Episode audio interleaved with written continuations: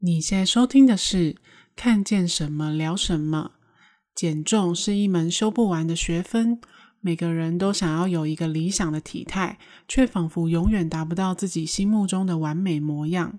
所以，Keely 与嘎嘎推出《减重沦落人二部曲》，持续分享我们在减重路上的甘苦谈。本集节目特别推荐给减重停滞中、想加速减重，或曾经很瘦却再也回不去的你。希望每个人都可以持续享受每个 size 的自己。如果你也喜欢今天的主题，欢迎你继续听下去。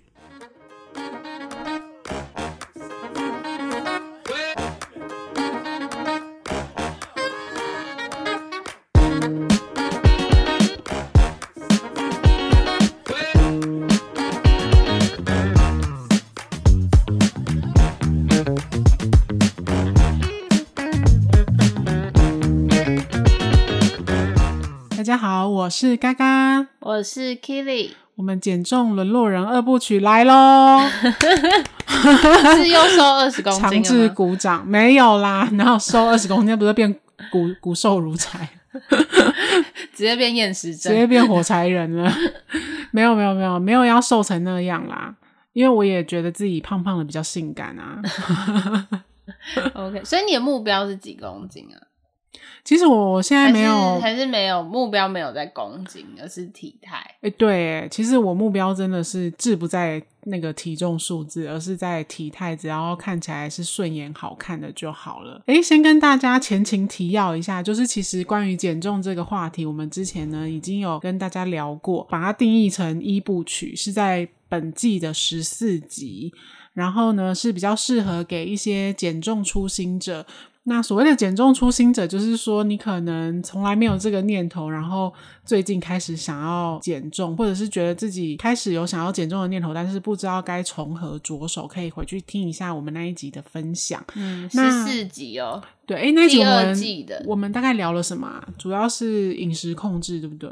对，主要是饮食控制，还有，嗯，如果你要进入到减重，心态上的转变。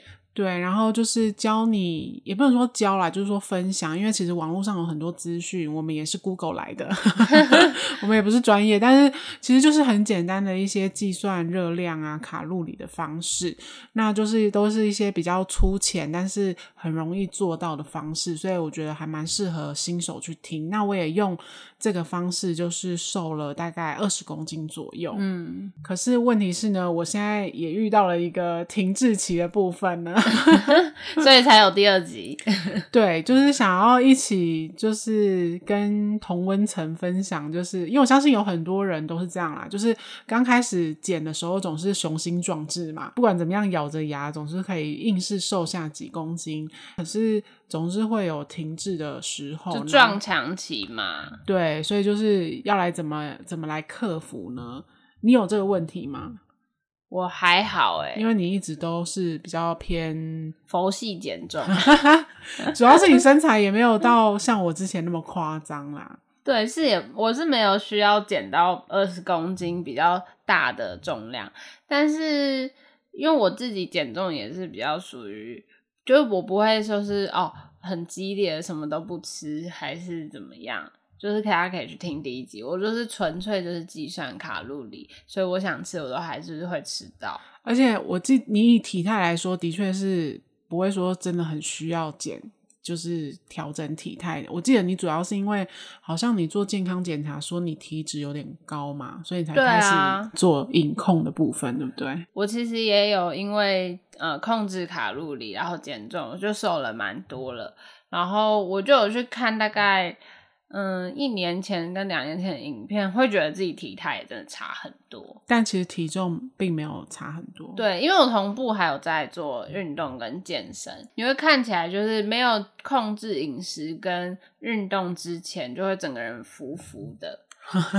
我觉得差很多哎、欸！我昨天回去看那个照片，过去的照片，对，可是其实体重上没有差到太多啦，嗯、就不会说差个五五公斤、十公斤没有，可是可能只差两三公斤。可是因为有在控制，或是你有在 focus 你在吃的什么东西进到你身体，就是呃，你整个人的状态就会还是会不一样。对，我觉得有差。其实我觉得你讲到一个重点，在在这边也要给，就是给我自己，还有其他就是减重遇到停滞期的人。总的来说，就是你们的体重其实都没有太大的变化，甚至我已经维持我现在这个体重大概三四个月都没有再降下来。但是，但是呢，只要你有持续在注意你吃进去的东西，你的体态还是会有变化的。那如果你真的觉得，哎，我好像都没有变化，然后我又想要更好，那在这里我我会有一点建议，大家可以去开始去尝试不同的饮食法。因为其实我们在一部曲的时候还蛮 diss 那个生酮饮食的，因为它是一个比较激烈对对的减重方式，比较需要透过咨询医生看你的。身体状况适不适合，不是适合所有人的啦。对，就是那个真的是需要专业人士的评估。然后另外一方面来说，我们也认为说，你长期就是很放纵口腹之欲，想要吃什么就吃什么的人，如果突然要把它调整成这么偏激的方式，你有可能根本没办法长期维持，所以你可能根本还没瘦下来你就放弃了，那我们就会觉得这样很可惜。所以我们其实会比较强调灵活饮食，就是你还是去吃你想要吃的东西，可是你也开始去注意你。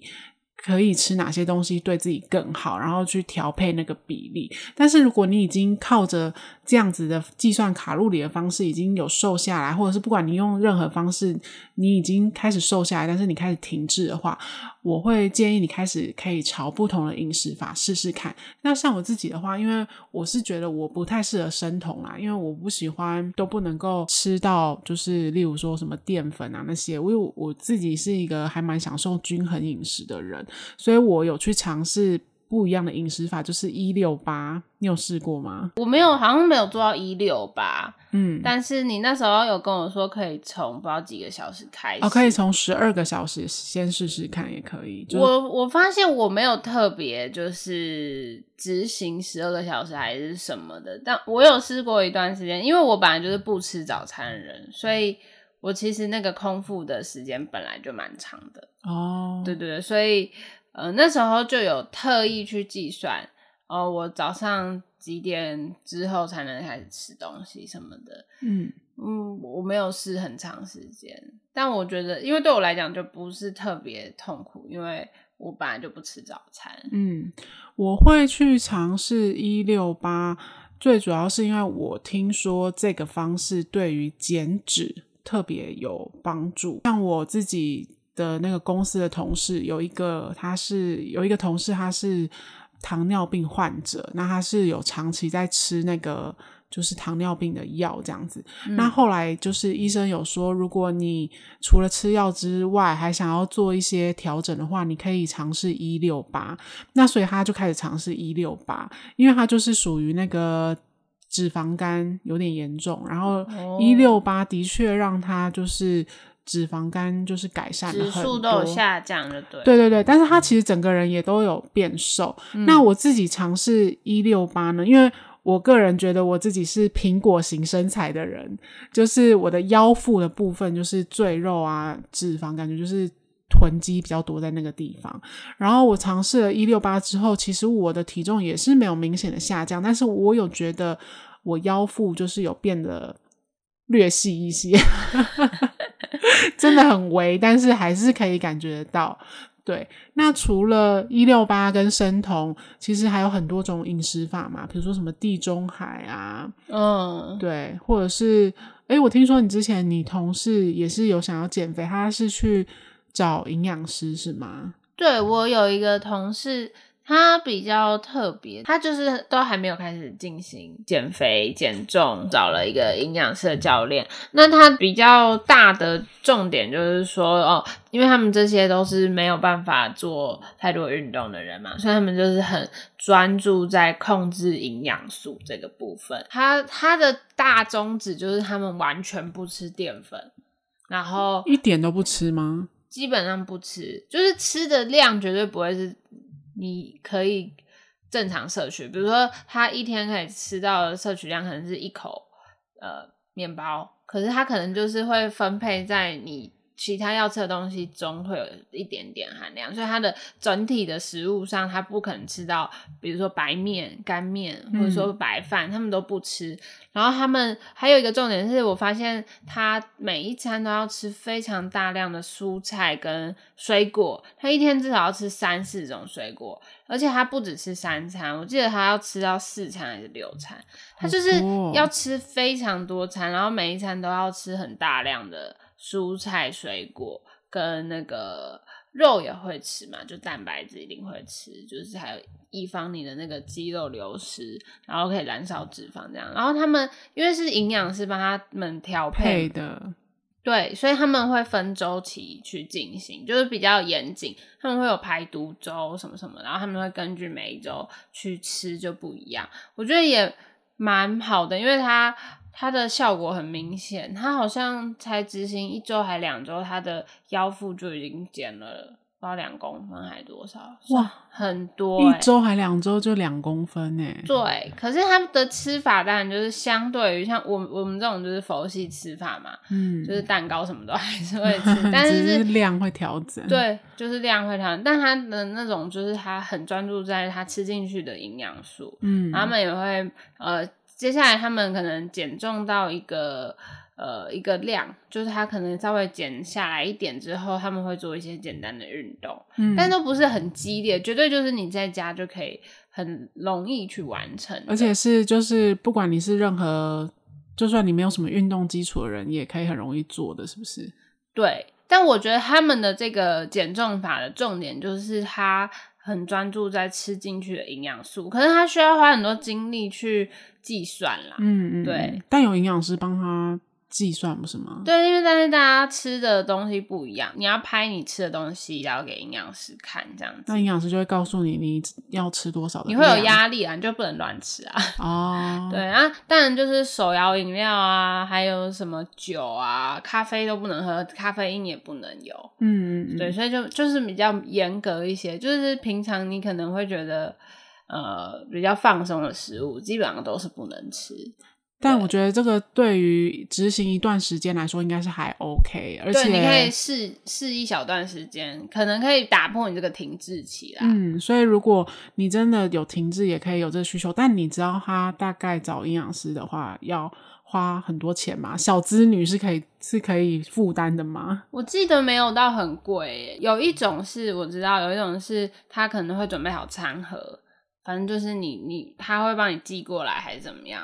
就是你只吃他的餐盒，那种觉得很贵。然后他这种他就是帮你看，然后会上课。我记得半年的费用好像呃一万还是一万出吗？还是多少？有点忘记。但是跟我去健身房的费用。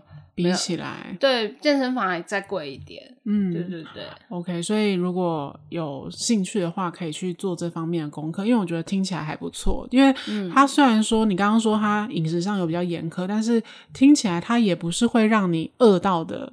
他绝对饿不到，他真的会饱到不行，饱到吐。只是不见得那些食物都可能会是你想吃的嘛。对，可是其实那些食物可以取代的，就是你也可以用不同的吃法，比如说，比如说菜，它就有，比如说你喜欢吃沙拉的人，或者是说你把它炒炒成青菜，还是水煮，然后加一点点胡麻酱，但是它都可以加，但不能太多，但只是你要控制那个量，就是看你喜欢怎样的料理方式，但是整总体它的大体的。东西就是那些哦，就是说它的弹性比较小一点，但是调味上还是可以略做调整，这样子。对啊，你当然可以选择你喜欢吃的方式。嗯，好，那就是有减重停滞期的，就是跟大家分享到这边，就是大家可以朝不同的饮食法去尝试看看。但不管怎样，希望大家可以就是先去咨询一下，怎么什么样的方式比较适合自己。那再来就是，如果是对于想要加速减重的人，哎，听起来你刚刚说的那个。找营养师是一个不错的方式，因为对想要加速减重的人来说，嗯、如果一两周可以小腹啊什么可以瘦个两公分，算是真的很多。嗯，很快。但是如果要长期维持的话，还是要就是可能要交交替或者是怎么样，或者是你真的是一个对自己很严格、非常自律能力很好的人，也是可以做到。那对于想要加速减重的人来说，我觉得。以我自己的话，就是我虽然整体来说是瘦下来，但是我刚刚有说我就是一个苹果型的人，所以我这腰腹上的肉啊还是很多，所以我个人呢也是会有倾向于想要局部瘦的心态。然后这也是我做功课啊，网络上很多人都会去问说，哦，有什么方式可以只瘦哪里？只瘦蝴蝶袖啊，只瘦大腿之类的。好，在这边统一跟大家说。就是我找到的那些资料显示，就是不可能。就是不管你是什么苹果型，还是什么梨形，还是什么三角形，还是方形的人来说，你唯一能够瘦下来的途径呢，就是要去算你的热量消耗，然后维持热量赤字，然后注意饮食跟就是适当的运动。除此之外，好像就是没有捷径了。还是说，如果有的话，你也可以分享给我们啦。不鼓励那个什么减肥药之类的哦。对啊，对啊，就是以一个日常生活就可以做到的方式来说，嗯、不管怎么样，不能心急就对了。当然，我自己也会心急，因为我就是会觉得说，哎，我这里要是可以再怎么样就更好了，那边再少少点肉就更好了。嗯、我想你应该也会有这种心态吧。一定会啊，因为我觉得虽然说很多人都会听这集，大家都是想要想要减重，还是已经在减重的路上，但我必须说，应该是百分之九十九的女性在一生中都一直在做减重这件事，因为大家永远都对自己的身材不够满意，就是会。会觉得哦，可以怎样怎样更好，所以现在整形的人才会越来越多嘛，嗯、就是借助一些医疗的进步啊，这些利用一些外力，对，让自己看不顺眼的东西消灭掉。我觉得也很好啊，如果有那个资金的话，现在也有很多类似更省力的方式。对对，好，也是可以尝试，但是就是咨询这样子。对，而且重点是呢，对于那些很心急，其实我也会这样子鼓励我自己啊，因为我有看到一个说法，那我也还蛮相信这个。说法，他的说法就是说，你当然可以，就是你想要追求快速的减重，你当然可以更严格的限制自己吃的东西，吃的更少，然后动的更多，你的你的体态跟你的体重的数字就会更快的降下来。可是问题是，当你在短时间内就是就是瘦比较多的话，其实你瘦掉的更多的会是你的肌肉，你的脂肪反而。没有消耗那么多，但是如果你就是维持一个按部就班，然后定频率的减重。对，反而你长时间下来，你掉的肌肉会是更少，但是你掉的脂肪会是更多。那我相信所有在减重路上的人都是一样，就是会希望自己的脂肪少一点，嗯、肌肉多一点，因为这样子的体态看起来才会是更好的。对，最终的目的。所以简单来说，就是卖掉给吧。但我可以分享一个，诶、欸，我朋友的一个做法，我觉得这个做法也许对某些人来讲会有用，就是他。呃，有一次他需要去参加一个婚礼，然后他就需要在可能短时间内就是快速的减下来，可能一一个月或两个月，为了塞进那个很很很好好看的衣服啊之类的，或者说他就是想要以比较。完美的体态去出席他这个重要朋友的婚礼，嗯，然后他做了一件事情，就是他每一天可能每一个固定的时间，比如说十点好了，他就会拍一张他只穿 bra T 跟可能 maybe 是内裤或是很紧身的短裤的照片，曲线毕露的，对，然后上传到他的 FB 或是 IG，然后他每一天都做这件事，但是他也不会特别在社群媒体上说明。但是你知道吗？就是对于这种呃社群软体来讲，就会对你自己造成一个曝光的心理压力。嗯、然后他后来就会因为呢，他每一天十点要上传这张照片，而去在这一天中克制自己，告诉自己说我不能再吃了，因为我明天要上传这张照片。所以，因此他可以控制他吃进去的东西跟逼人吃进去的量。我觉得对，可能有一些人来讲是一个方法啦，就是因为他用心理压力。但是也不能过度，它就是因为它是短短时间内的，嗯嗯嗯对。然后，但如果你现在身材呢是没有那么没有自己没有那么满意，对，可是它并没有到太夸张。然后这个方式你也可以接受的话，我觉得也是一个不错的方式，因为只是有点虐而已，对，有点虐啦，就是。但是我觉得也是一个不错的方式，就是我第一次听到有人是。哎，用自己制造心理压力的方式来逼逼促自己，督促对啊，督促自己。所以就是看你自己心脏够不够大，可能不能承受得起这个 每天拍照上传的压力，这样子。嗯，没错。对，但是也不用勉强。如果你真的不想的话，毕竟大家都都不想让人家看到身体上的一些自己不满意的部位啊。但他就是用这个激烈的方式，那他成功的塞进那一件完美的礼服。当然是有啊，而且他。还成功的瘦了，也是二十公斤哇！因为因为他对他来讲，呃，外界眼光的压力是对他很有效果的哦。那他也花了一段时间吗？对，他花了一段时间，但我觉得他算很快哦。嗯，他二十公斤好像是大概一年还是两年就瘦下来了哦。嗯，其实差差不多，就是如果你有一个持之以恒的那个的话，嗯、好像是可以。但是对啊，可以做到。但他也是算是吃的很多的人。嗯嗯。OK，好，那如果你是一个就是想要加速减重的，以上这几个方式就是可以给大家参考。那其实我觉得最重要的就是说，呃，我自己的心得啦，就是说，我觉得困难的不是在于说你能不能接受自己一直吃草啊，或是吃干巴巴鸡胸肉。我觉得真的真正困难的是你真的要让自己可以长期的维持下去，所以你要尽量让自己保持在一个。身心都可以愉快的的地步，这样子，因为像我自己瘦下来之后，我也会开始关心身边的人的一些身体状况，嗯，比如说，就像我自己的爸妈最近都频频发福，他们发福的很严重哎，对，可是就觉得他们的肚子都纷纷变大了，但是他们量体重都还会跑来跟我报告说，但是我都没有变胖哦，我只是肚子变大了。还理直气壮，气死了。对，那我就是可能也会比较关心他们，有时候就是会比较碎嘴吧，就是会希望他们不要吃这个，不要吃那个，然后或者是他们又拿什么在吃，看他们吃很多的时候，就会忍不住想要阻止他们。那我我后来发现，我这样做好像对他们也造成了不小的压力，尤其是妈妈。可是他吃的很夸张呢，他刚刚又跟我说。好像可以再来吃一块那个巴斯克乳酪蛋糕，可是他才刚就是吃了什么坚果啊，又喝了含糖的咖啡，这样子，真的是要被他打败。对，但我觉得就是，我觉得个人选择啦。当然，我也希望他们可以健康，但如果他们自己就是。就是还是想要开心的吃东西过日子的话，我就觉得也是可以看开一点，对，就也不用太严苛这样。好，那再来呢，就是要对于想要针对一些过去很瘦，可是瑞凡我们再也回不去了。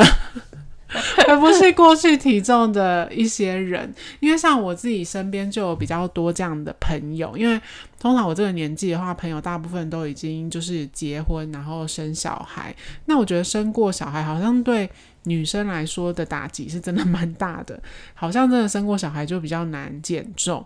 我自己是没有生过，我不知道。但是据我的观察，很多生过小孩的朋友，他们都。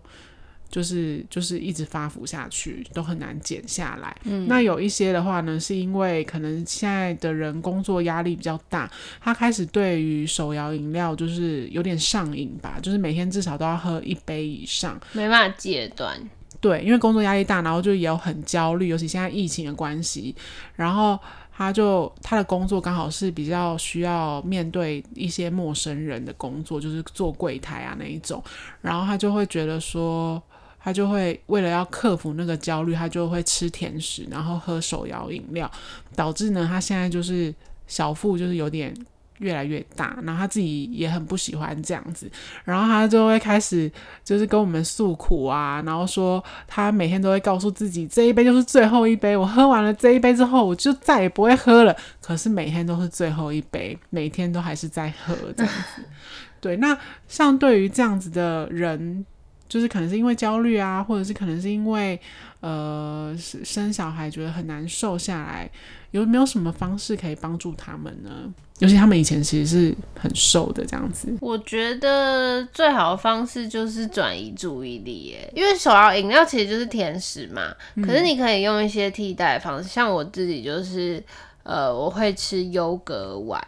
那它它是相对健康的啦，反正我就是优格，但我也会加糖哦，我是加蜂蜜，嗯，然后加坚果，然后会加可能香蕉、水果，对、嗯，我觉得这样很好吃。然后也有很多人在网络上分享，就是他们把它冰在冷冻库，就吃起来会像、哦、像冰淇淋，对，就是可以用一些替代的方式，然后或是转移你的。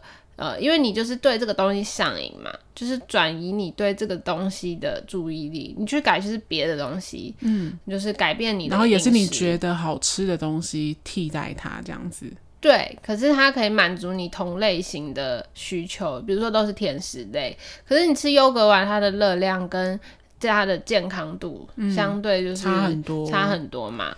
对，我觉得可以利用这样的方式，因为毕竟是那一般的那种甜点，它除了含有糖之外，它还有很多什么那种鲜奶油啊、奶油反式脂肪啊等等，就是对更夸张。那不是说不能去吃，但是如果你是已经有一点仰赖这些食物到你每天都要吃，而且都要吃到一定的量才能够罢休的话，那就有一点夸张。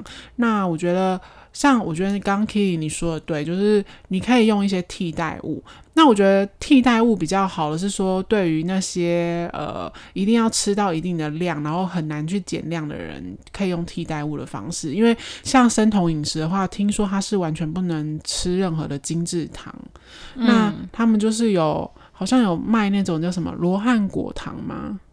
反正就是、哦、有很多类似的代糖啊，对，它其实是零卡的。然后，然后你可以自己，比如说你很爱喝手摇饮，那你就是买那种糖，然后加在茶里面，然后再自己加牛奶，诶，也是一杯奶茶。可是它跟市售的那种奶茶的热量跟它的营养程度是完全不一样的。嗯、没错，对。那像我自己的话，我发现我自己是可以可以完全不喝手摇的，手摇对我已经完全没有任何的吸引力了，所以我就是。是比较没有这样的困扰。嗯，我也很长时间不喝了。我自己是发现，我如果喝了，我开始喝，我就会一直很想喝。我觉得真的会有上瘾的状况。嗯，就是因为我只喝鲜奶茶加珍珠这样子，就是珍珠鲜奶茶嘛，或是大家最常喝的就是珍珠奶茶，只是奶精跟牛奶的分别。然后我觉得这个东西不管是奶精还是牛奶，都会有上瘾的问题。嗯，对。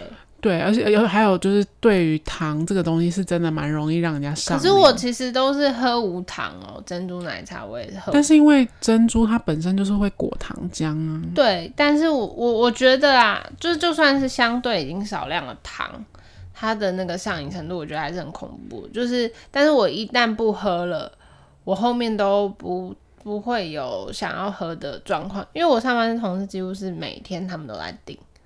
每天哦，然后他们也都会问我，嗯、但我都不喝。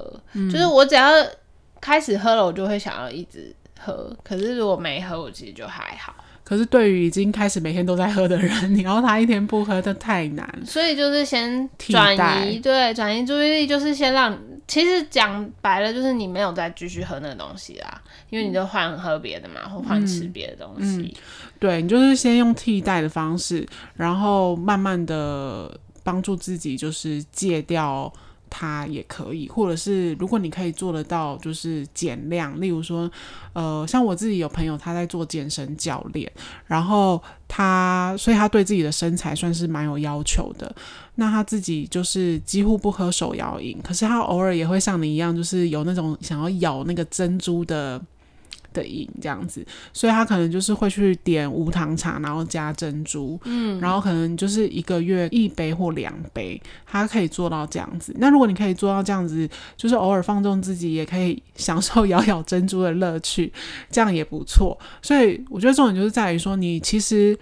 我朋友他每天在那里发毒誓，说今天这一杯就是最后一杯。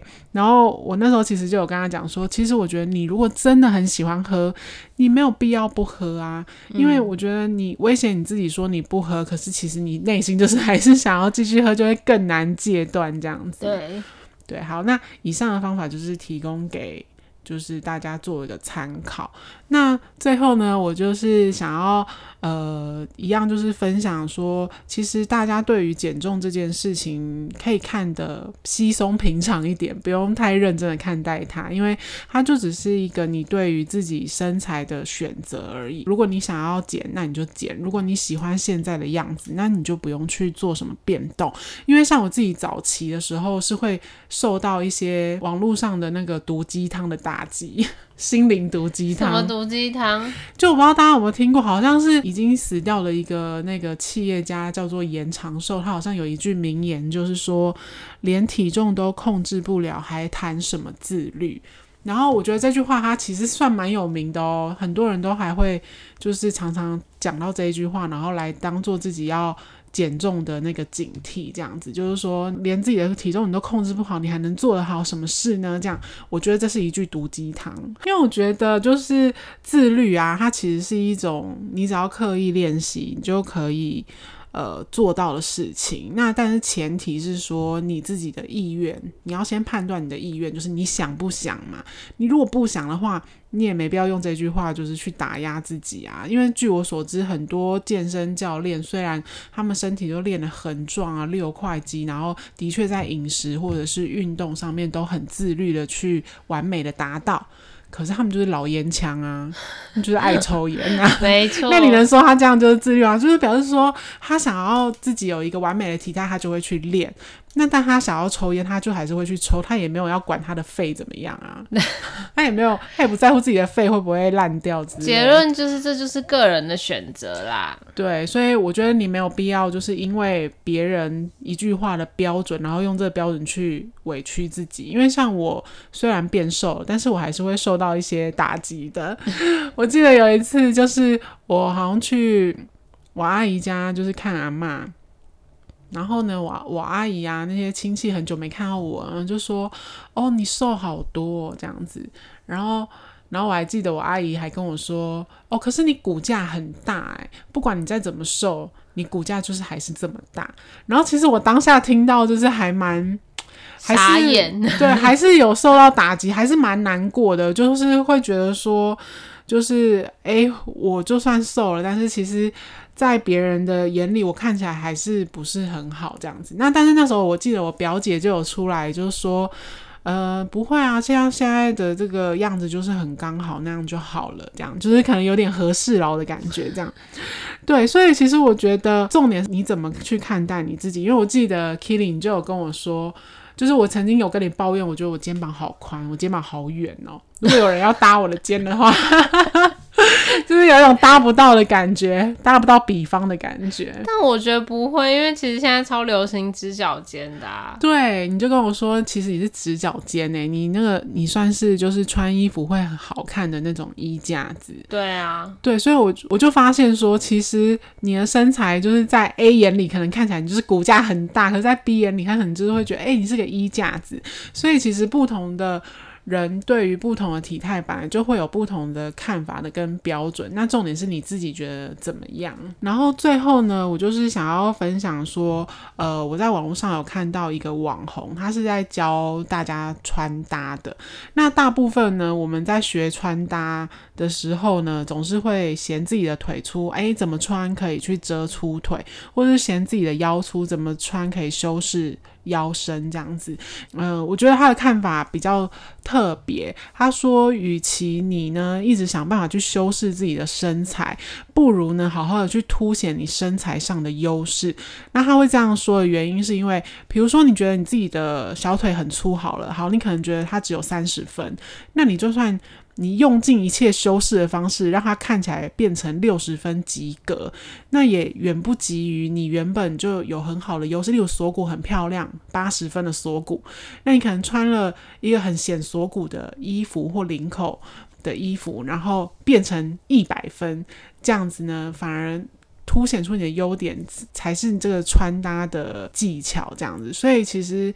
我觉得重点就是说，你要尽量去发现你自己好的地方，而不是一照镜子就开始觉得自己毛孔很粗大啦，皮肤很黑啦，干嘛干嘛的。因为你你越是越是去嫌弃自己，你就会对自己越来越没有自信。所以其实重点就是。呃凸显自己的优点，发现自己呃有优势的地方。而不是一直去 focus 在哦，我觉得哪里不好，自己的缺点。自己。对，好，那今天的看见什么聊什么就跟大家分享到这边。那如果大家有想要跟我们互动的话，可以一样来我们的 IG 留言，让我们知道。那我们的 IG 是 C H A T 打 W E 打 S A W，C H A T 打 W E 打 S A W。那今天的看见什么聊什么，就跟大家聊到这边。我是嘎嘎，我是 Keely，我们下周见喽，拜拜，拜拜。